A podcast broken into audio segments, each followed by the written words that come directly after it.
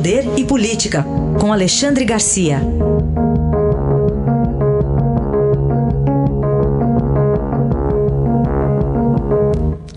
Alexandre, bom dia. Bom dia, Raíssa. Bom dia, Carolina. Olá, bom dia.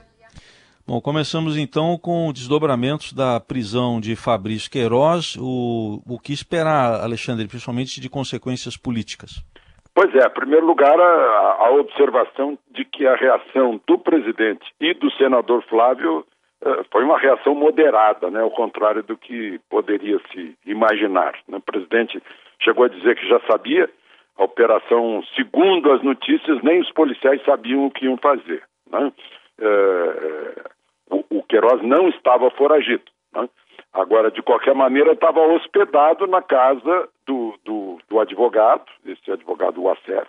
Né? A gente vê pelaquela foto em que a filha do Olavo de Carvalho brinda a prisão, né? é, que tem uma placa atrás que é um escritório de advocacia. Né? É, é, é uma outra questão aí a ser considerada. O presidente, e o presidente disse que sabia por seus amigos dessa operação. Já a mulher do, do, do Queiroz, aí sim está foragida porque não foi encontrada em casa e há ordem de prisão para ela. O, o, não é a questão, a, a, prisão não é a rachadinha, a prisão é, uh, seria uh, uh, para não continuar, segundo a, a, o pedido de prisão, a atrapalhar as investigações da rachadinha, né, em que ele, a rachadinha talvez seja o de menos porque o valor está lá embaixo.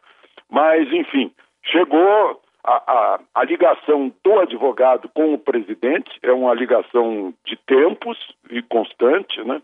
E isso aí é que leva a questão lá para as proximidades do presidente. Carolina.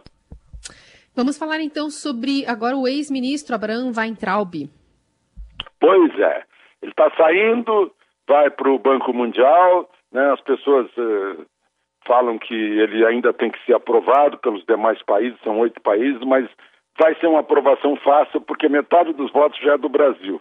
E há ali entre os países gente que certamente vai, vai, vai seguir o Brasil. Né? Uh, não, é, não é essa a, questão. Né? Eu acho que a questão maior é a substituição dele, o que vai dar. Né? Eu tenho um palpite que voltaria ao Ministério alguém que já tem dois anos de experiência em Ministério, tem até uma boa formação em educação em Harvard, né? que é o Mendocinha, como, como a gente o chama, é o José Mendonça Filho, é do DEM, né? ele, ele é muito ligado ao Jarbas Vasconcelos, ele que fez aquela emenda que deu a reeleição para Fernando Henrique, né? foi ministro de Temer por, dois anos, nunca causou polêmica maior, né? Um dia recebeu lá o, o Alexandre Frota, aí foi, foi problema, porque se tratava de um, de um ator é, é, pornô e tal, mas é, não tem problemas maiores, né? E seria mais uma atração do DEM para dentro do governo. Então essa é a, é, a minha aposta pessoal, a mais, a, a, a, mais forte aí nesse momento quanto a, ao preenchimento da vaga deixada pelo Weintraub. Está difícil né, de achar, já, é o, já seria o terceiro ministro num período aí de, de, de um ano e, e, meio, né? É um prazo realmente muito curto, né?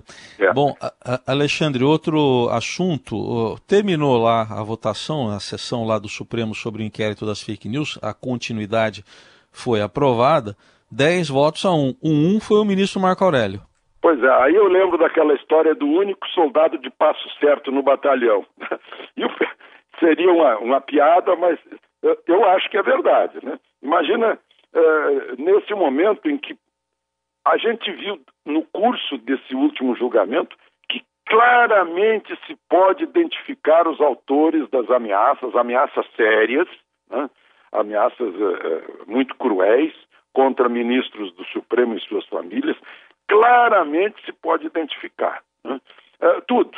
Então, há pessoas facilmente identificáveis que teriam cometido dois crimes, né, o crime de ameaça e o crime de injúria, né, que estão previstos no Código Penal.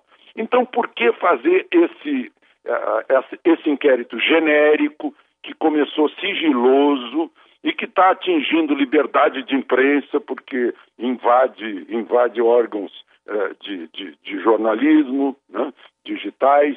Já, já houve aquele caso com a Cruzoé nesse mesmo inquérito. Né?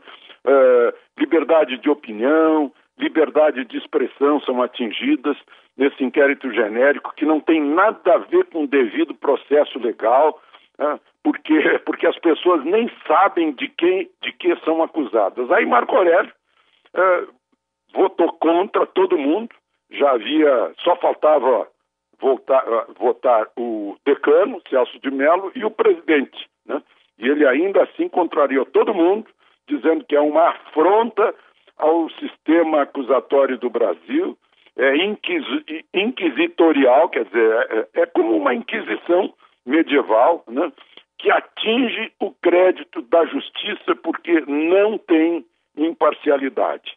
Então, o voto dele, para mim, ainda é uma esperança né, de que o direito uh, e a justiça uh, sobrevivam depois dessas, uh, dessas atitudes de ministros do Supremo. Este é Alexandre Garcia, que volta na segunda-feira ao Jornal Eldorado. Bom fim de semana, Alexandre. Aproveitem o fim de semana.